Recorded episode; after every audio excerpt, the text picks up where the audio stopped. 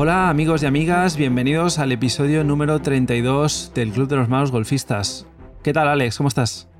Pues muy bien, Sergio. La verdad es que, bueno, ya nos falta poquito para reanudar clases y, con muchas ganas, ¿no? Además de, de empezar el circuito este año. Así que bien, bien, bien.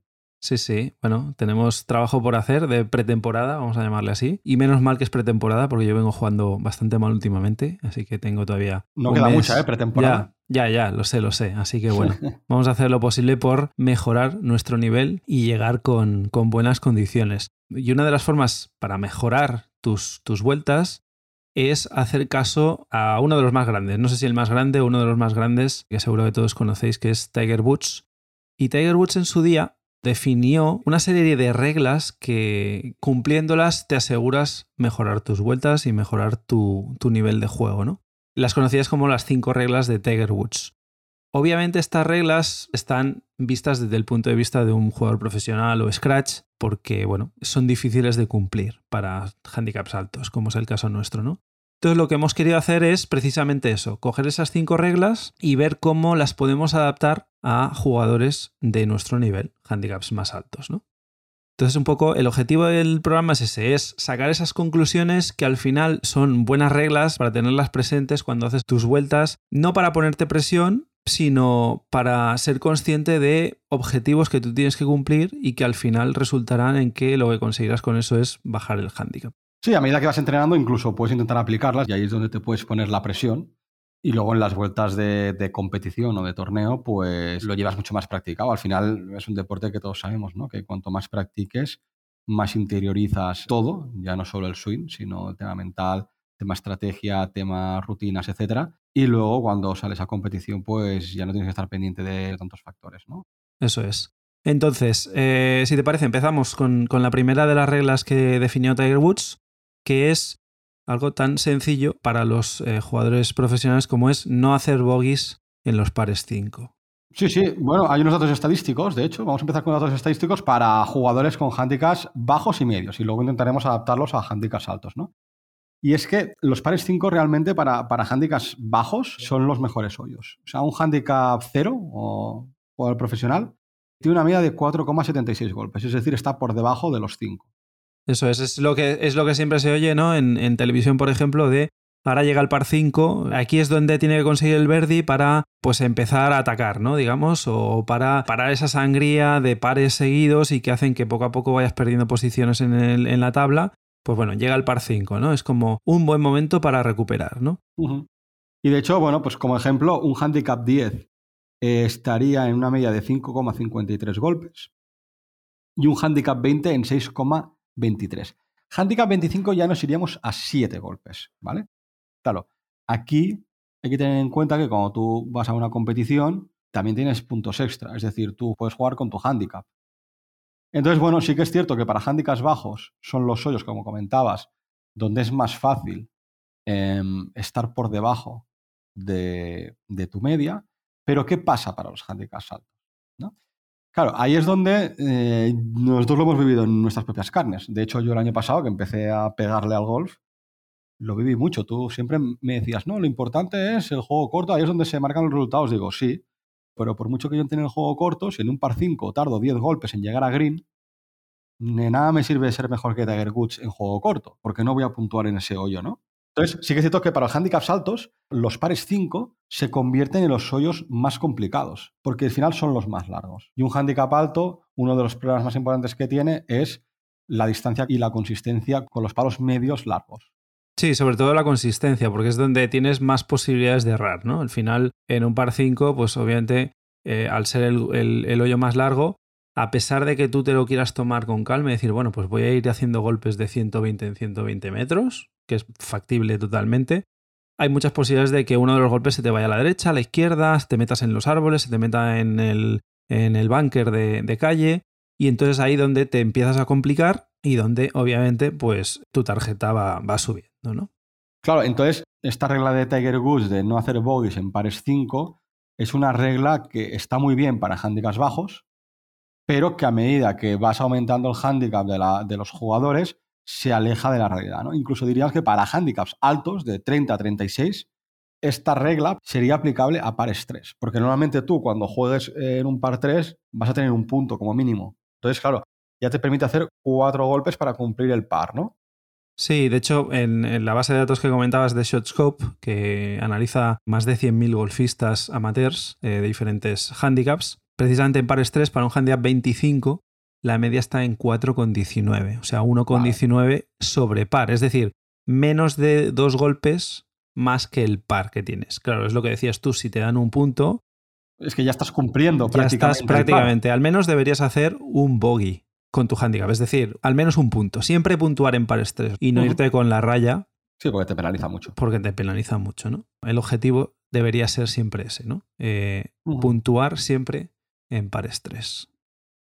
La siguiente regla también es sencilla de entender, que es no hacer doble bogeys para los profesionales y jugadores Scratch, hacer un doble bogey es una mancha en su tarjeta y a pesar de que de vez en cuando lo hacen, todos lo hemos visto en televisión, si quieres mejorar y tener una buena tarjeta, pues no hacer doble bogeys. Evidentemente, para handicaps altos se asume el doble bogey porque entra dentro de lo común y, de hecho, para bajar de 100 golpes, lo que sería más o menos eh, jugar con un handicap 27, tienes permitido hacer 9 bogies y 9 doble bogies en una vuelta. O sea, imaginaos la cantidad de dobles bogies que se asume que tú vas a hacer siendo un handicap alto. Ya si empiezas a bajar y ya te vas a un handicap 18, eh, en el que intentas bajar de, 90 golpes en una ronda de par 72, pues ahí ya sí que tienes un punto por hoyo, con lo que cada doble bogey que hagas tendrás que contrarrestarlo con un, par, par, para poder conseguir tu handicap, ¿no?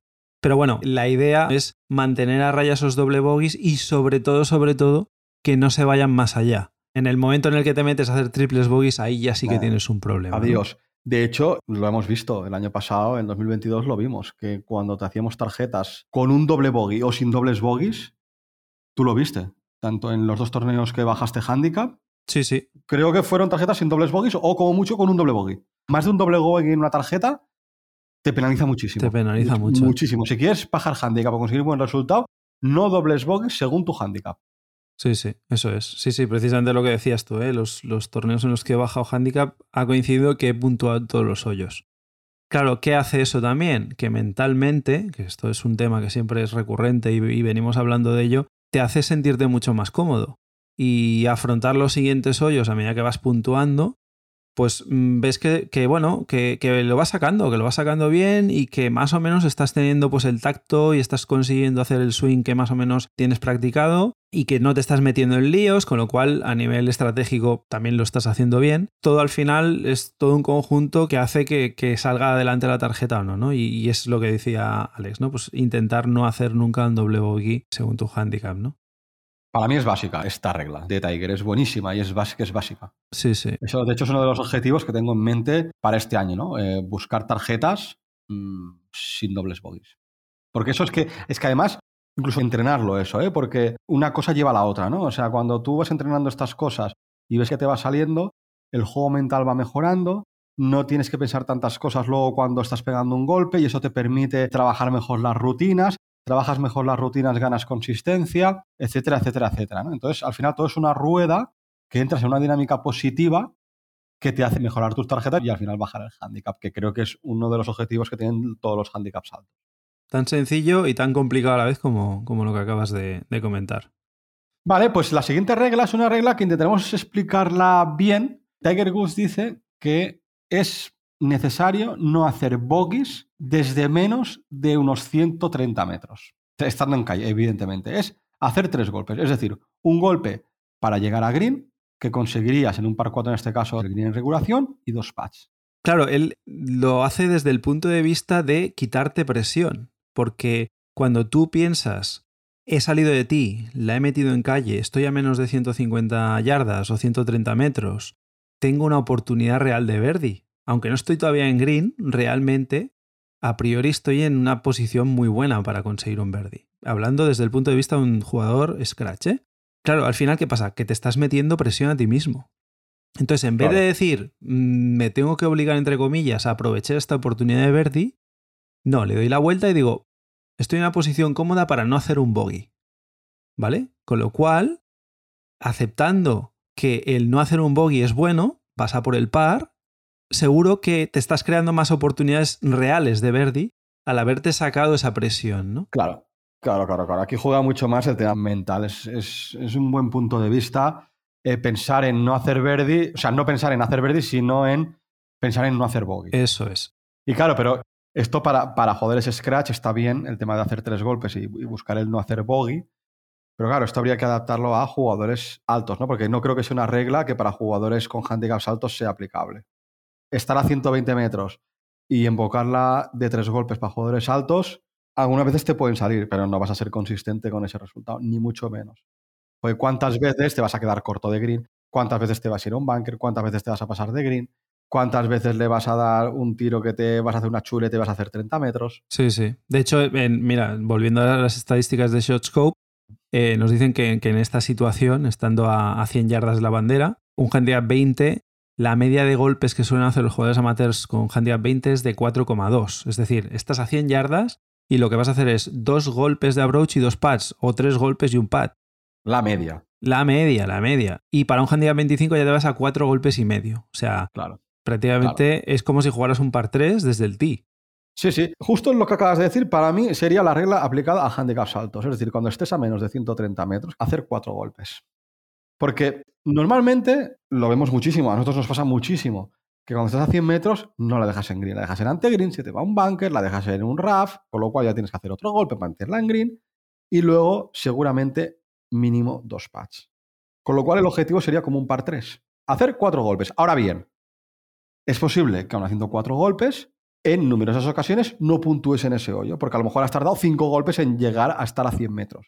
Te lo compro, evidentemente, pero a la larga yo creo que si de manera consistente un jugador de handicap alto consigue invocar la bola en cuatro golpes desde distancias de menos de 130 metros. Estando en calle, ¿eh? siempre es importante este detalle. No es lo mismo estar en RAF porque ahí obviamente las estadísticas suben muchísimo Habitualmente cuando estás en RAF estás en una situación más incómoda, no tienes visión directa del hoyo o tienes mucha menos eh, margen de error o a lo mejor tienes un árbol o tienes un bunker que está ahí al lado y que te está molestando.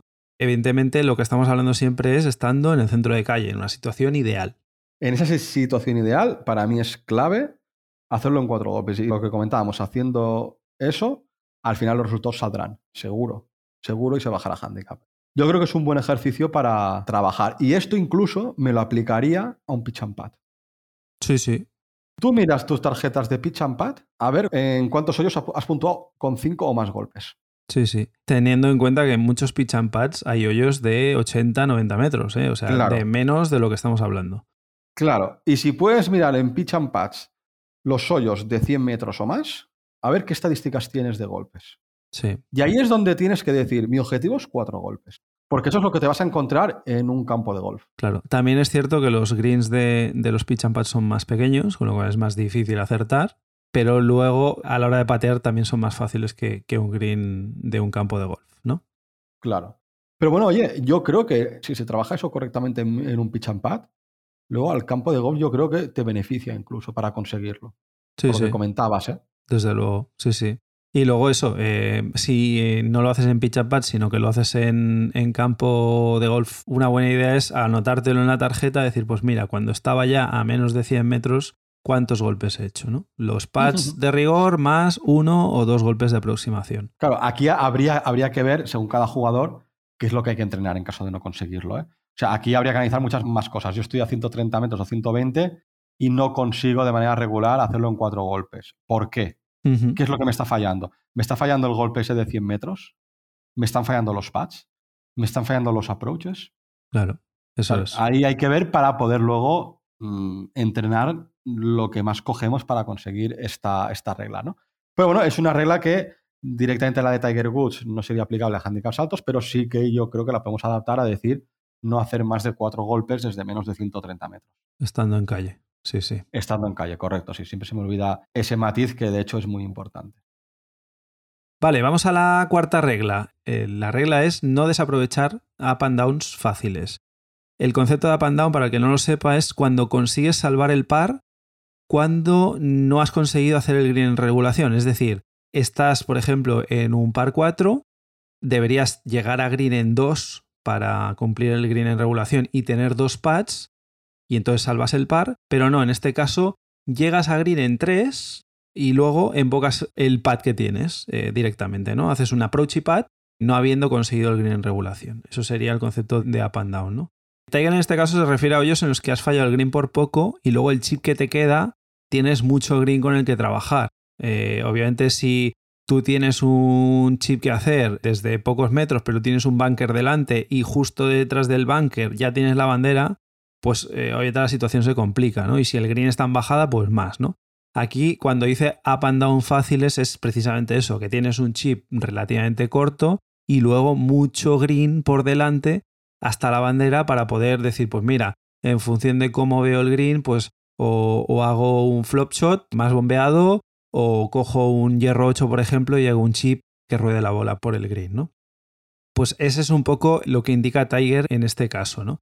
Para handicaps altos, bueno, eh, al final obviamente el juego corto que tenemos no es el mismo obviamente que el que puede tener un handicap bajo, pero bueno, siempre que tengas green para trabajar, lo que tienes que intentar obviamente es dejarte la bola lo suficientemente cerca como para al menos no tripatear. Que ese, ese ya de salida ya sería un objetivo claro, claro, porque si ya has tardado en llegar a green y si encima luego tripateas, pues eh, ese hoyo lo has perdido completamente, ¿no? Entonces, al menos dejarte una situación en la que vas a asegurar siempre los dos pads y si puede ser con la posibilidad de que invoques en uno. ¿no? Entonces sí que hagas el up and down que hemos comentado. Bueno, pues nos iríamos al último, al último punto. A la última regla que Tiger dice que para mejorar resultados habría que cumplir en handicaps, en handicaps bajos. Veremos a ver en handicaps altos si aplica o no aplica. Y es el tema del pad, que ya de hecho lo has introducido en la regla número 4, ¿no? que es no tripatear. De hecho, siempre nos habéis oído hablar ¿no? de la importancia de los dos pads por hoyo. Es un número que tenemos ahí siempre eh, metidos en la cabeza, ¿no? del 36 pads por ronda. Eso es un número claro, la regla es súper clara y, vamos, bajo mi punto de vista se tiene que aplicar para todos los niveles de juego. Si queremos mejorar nuestro handicap, si queremos mejorar nuestro juego y nuestras tarjetas, dos patch por hoyo. Tenemos que patear igual los handicaps bajos que los handicaps altos. Al final el green es el mismo para un handicap bajo, para un handicap alto. Evidentemente un handicap alto pues tripateará muchas más veces que un handicap bajo. Pero si queremos conseguir mejorar nuestro resultado, el objetivo tiene que ser los 36 pads por ronda, ¿no? Vemos por la tele jugadores profesionales del PGA que se pegan 26 pads, 27 pads en una ronda. Evidentemente un handicap alto eso no, se lo puedes pedir.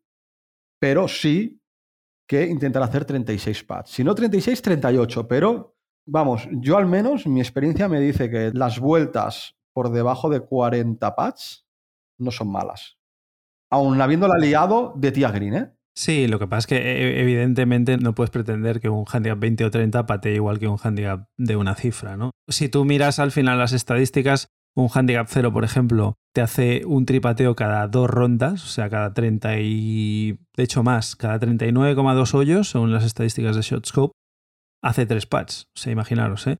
Mientras que un handicap 25, por ejemplo, hace un tripateo cada 7,6 hoyos, casi tres tripateos por vuelta, ¿no? Evidentemente, esto lo que, lo que te lleva es a lo que dice Alex de que tú tienes que practicar el pad y está muy claro que, lo que tienes que hacer es intentar eliminar cuantos más tripateos posibles mejor. Siempre habrá, evidentemente. Pero obviamente siempre habrá. ¿Y por qué hay? Pues básicamente por muchas veces la falta de control que tienes y que se traduce en la distancia que te dejas después del primer pad. Para que os hagáis una idea, un handicap 0 scratch en media Después de ejecutar el primer pad, se deja 1,9 pies, que son 0,57 metros, mientras que un handicap 25 se deja 3,1 pies, prácticamente un metro. Claro, ahí es la diferencia, porque ahí es donde te crea la incertidumbre de que el segundo pad puedes llegar a invocarlo o no, ¿no? Lo que estamos hablando de que el pad está dado o no está dado. Eso es, eso es. Eh, lo que habíamos hablado el día que hablamos de técnicas para mejorar el pad, el famoso círculo, ¿no? que siempre hablábamos del círculo de un metro de distancia o al menos la varilla del pater de distancia, no fallar esos pads nunca, ¿no? Pero bueno, asumiendo también que van a haber tripateos, intentar compensarlos con algún hoyo donde solo hagas un pad, porque a lo mejor haces un approach muy bueno, yo qué sé. ¿sabes? Sí, sí. O un up and down del que hablábamos en la regla anterior. Claro. Pero el objetivo tiene que ser ya no pensando quizá más bien en los tripateos, sino pensar en acercarse lo máximo posible a los 36 pads por vuelta. Sí, sí. Y eso al final, mmm, lo que sí que es cierto es que el pad al final es el golpe que es más fácil de practicar. Porque con una esterilla en casa, obviamente no son las mismas condiciones que un green, pero bueno, ahí puedes hacer un gran trabajo, sobre todo en esos pads cortos, que son los que muchas veces fallamos los handicaps altos, ¿no? Así que bueno, hemos hecho una revisión de, los, de los, las cinco reglas de Tiger Woods. En resumen, vamos a enumerar las cinco reglas que quedan para handicaps altos. La primera sería el puntuar siempre en pares 3 en Stableford, al menos un punto. La segunda sería no hacer triple bogies. La tercera sería en una situación mm, de estar en calle después de un golpe de salida o de los dos primeros golpes en un par 5, estar en una distancia de más o menos 100 yardas estando en calle, como mucho hacer cuatro golpes. La siguiente regla, la que hablábamos de, del up and down, ¿no? Pues el intentar que en situaciones de up and down fáciles, es decir, recordamos, con greens con los que trabajar, intentar que el chip te permita acercar la bola lo suficiente como para no hacer luego tres pads, ¿no? Al menos dos y si puedes, pues hacer un, un único pad. Que al final, con los, con el, los puntos stable for que tienes de más, pues te ayuda a, a, a cumplir el par de, del hoyo, ¿no? Claro, eso es. Y luego la quinta, pues eh, la misma para todos, el no hacer tres pads, sabiendo que obviamente los handicaps altos hacen tres pads de una forma más habitual que un handicap cero, pero obviamente pues restringiendo eso y, y, en vez de hacer tres tripateos por vuelta, hacer dos y luego intentar hacer uno o uno y medio, pues hará que mejores obviamente tu resultado. Y bueno, esperamos que os haya gustado este programa, que se os queden estos conceptos, porque yo creo que son muy beneficiosos a la hora de afrontar las, las vueltas y a la hora de entrenar, ¿no? Esos objetivos que hablamos. Claro, eso iba a comentar, es que de hecho alguien podría planificarse un tipo de entrenamiento, digamos, a un mes vista, un mes y medio, o dos meses vista, pensando en, en, una de estas reglas. Sí, sí, sí, sí, sí. No, hombre, son, son reglas muy claras para, para trabajar, está claro. Uh -huh. Entonces, pues bueno, eh, ahora que estamos, eso, iniciando la, temporada, ¿no? En pretemporada mucha gente, pues, pues bueno, ahí tenéis cinco objetivos que os podéis marcar para esta temporada. Lo dejamos aquí por hoy, esperamos que tengáis una muy feliz semana de golf y como siempre, que vayáis a por el Verdi. Hasta otra.